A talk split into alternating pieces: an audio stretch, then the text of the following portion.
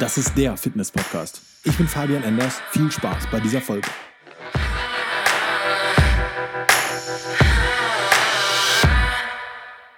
Ich möchte wirklich nicht jede Folge so anfangen, aber es kommt mir wirklich so vor, als würde die Supplement-Industrie und irgendwelche Fitness-Gurus immer wieder neue Scheiße entwickeln, in Anführungsstrichen, nur um dir das Geld aus der Tasche zu ziehen. Und das kotzt mich echt an langsam. Ich meine, ich habe nichts gegen Online-Kurse im Fitness- und Ernährungsbereich. Ich finde es sogar eigentlich ganz cool, dass sowas vermittelt wird und dass da ein entsprechender Wert hintersteht und dass man das kaufen kann, finde ich auch absolut in Ordnung. Es geht nur darum, um dieses Problem hochzupauschen, indem du einfach irgendwelche Mythen aufbaust, damit du es besser verkaufen kannst. Du wirst es wahrscheinlich auch schon mal mitbekommen haben, dass es auf YouTube diese abgefahrenen Videos gibt mit die fünf brachialsten Übungen für deinen Bizeps oder ähm, die fünf abgefahrensten Muskelaufbauübungen für so eine Scheiße halt. Du, weißt, du weißt, worauf ich hinaus will. Dabei ist es am Ende fast schon scheißegal, wenn du den Muskel spürst, den du bei der Übung auch trainieren willst. Aber dazu gleich. Wie in der letzten Folge mit dem Muskelkater schon besprochen, machst du deinen Muskel im Training kaputt und in der Regenerationsphase baut sich dein Muskel auf und du kannst dich erholen. Also wenn du genug Nährstoffe hast, kann dein Körper Muskulatur aufbauen und diese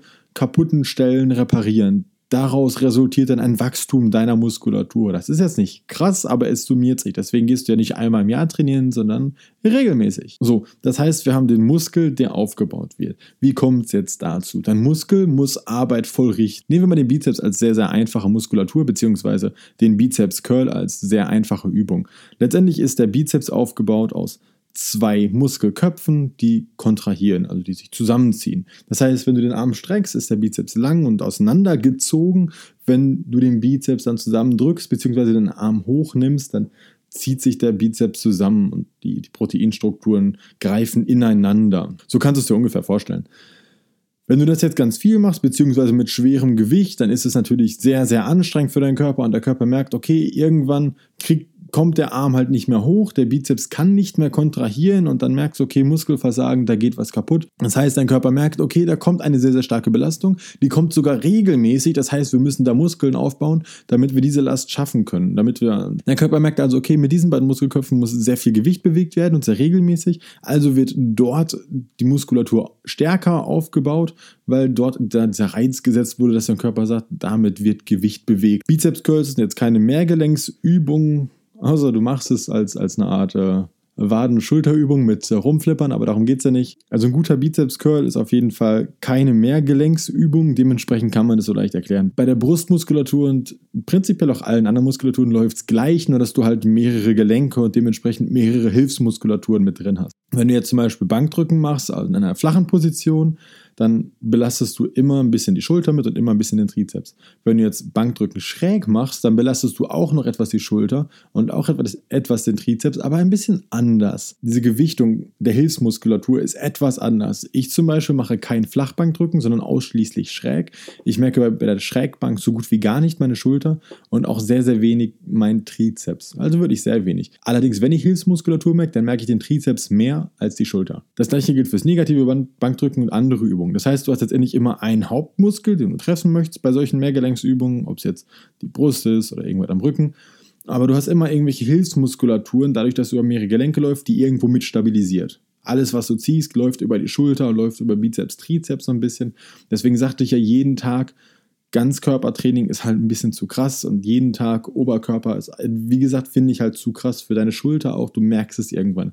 Aber dann kriegst du halt irgendwann Schmerz und dann weißt du, okay, ich muss jetzt wieder ein bisschen mich ausruhen. Das heißt, du setzt einen Reiz, indem du halt diese Übung ausführst und das bis zu einem Punkt, an dem dein Muskel es nicht mehr schafft, bis zu einem Muskelversagen. Ich bin der Meinung, dass Muskelversagen eines der wichtigsten Punkte im Muskelaufbau ist. Dabei ist es egal, ob du es über sehr hohes Gewicht oder sehr niedriges Gewicht machst und dann auf etwas mehr Pump. Allerdings ist Muskelversagen meiner Meinung nach immer so eine Geschichte mit, okay, da, ab da weiß der Muskel, dass er wachsen soll. Alles andere vorher ist halt so ein bisschen, ist zwar cool und damit kannst du bestimmt auch Kraft aufbauen, aber Muskelaufbau läuft darüber, dass der Muskel weiß, okay, hier ist ein Punkt, an dem er es nicht mehr schafft und das ist Muskelversagen. Jetzt ist die Frage, wie setzt du einen neuen Reiz? Jetzt ist aber dieses Problem mit, wie setze ich einen neuen Reiz? Du brauchst keine neuen Übungen, um einen neuen Reiz zu setzen. Letztendlich sagt deine Muskulatur ja nicht, oh, Bankdrücken kenne ich, Schrägbankdrücken kenne ich noch nicht. Das sagt er halt nicht. Dein, dein Muskel merkt, deine Brust merkt oder deine Brustmuskulatur merkt, okay, ich werde bearbeitet. Punkt. Mehr sagt dir nicht. Du brauchst keine 1000 Übungen, um deine Brust kaputt zu machen. Deine Brust informiert sich nicht, welche Übung als nächstes kommt. Deine Brust merkt nur, okay, werde ich jetzt beansprucht oder werde ich nicht beansprucht. Muss ich jetzt viel Last bewegen oder muss ich wenig Last sehr oft bewegen? Du kannst auch auf dem Boden liegen und mit 200 Kilo auf dem Rücken Liegestütze machen. Deiner Brust ist es kacke egal. Hauptsache, deine Brust sagt am Ende, ich schaffe es nicht mehr. Natürlich hast du je nachdem, welche Übung du machst, unterschiedliche Hilfsmuskulatur.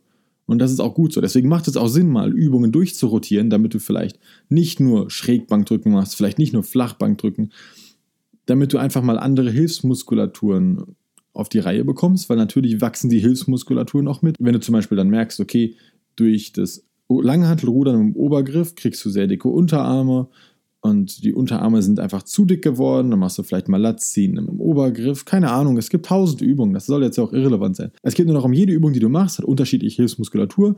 Jede unterschiedliche Hilfsmuskulatur wird auch benutzt in irgendeiner Form. Auch wenn es wenig ist, aber sie wird benutzt. Dein Muskel merkt, hier wird Gewicht bewegt, ich bin kaputt oder bin ich nicht kaputt, wachse ich oder wachse ich nicht. Wenn du jetzt aber eine neue Übung machst, das heißt, du gehst zum Beispiel von Schrägbankdrücken auf negatives Bankdrücken, dann ist es eine neuronale Umgewöhnung. Das heißt, dein Gehirn sagt, okay, diese Übung haben wir lange nicht mehr gemacht, wir müssen erstmal wieder reinfinden, wir müssen erstmal wieder die Hilfsmuskulatur so in dem Winkel und so weiter und so fort. Und dementsprechend kann es natürlich am Anfang dazu kommen, dass du dann speziell mehr Muskelkater hast oder dass die Übung auch schwerer für dich ist, weil du sie einfach ganz lange nicht gemacht hast.